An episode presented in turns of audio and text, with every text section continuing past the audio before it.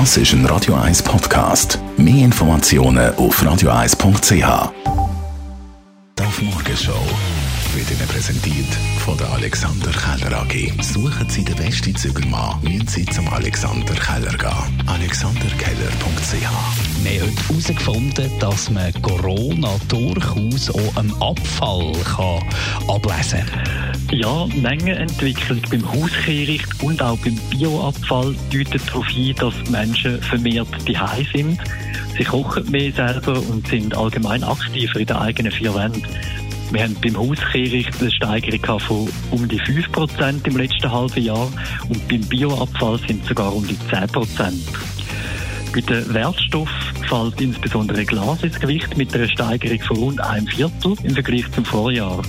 Also auch dort haben wir Hinweise darauf, dass die Leute mehr daheim sind und daheim auch konsumieren. Dann hätten wir heute Morgen gern natürlich den Sieg von der Schweizer Nazi äh, gegen die Ukraine zusammengefasst. Aber nein, der Kantonsarzt hat gerade die ganze ukrainische Mannschaft in Quarantäne geschickt, hat nicht können stattfinden. Jetzt ist klar, was äh, die UEFA muss entscheiden, hat der Pierluigi Tami gesagt, Direktor vom äh, Nazi-Team.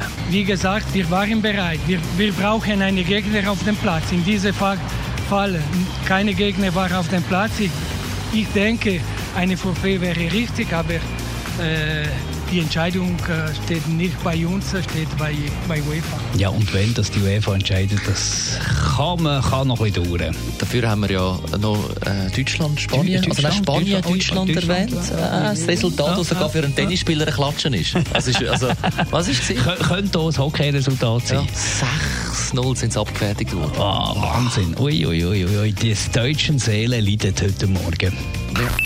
Die Morgenshow auf Radio 1. Jeden Tag von 5 bis 10.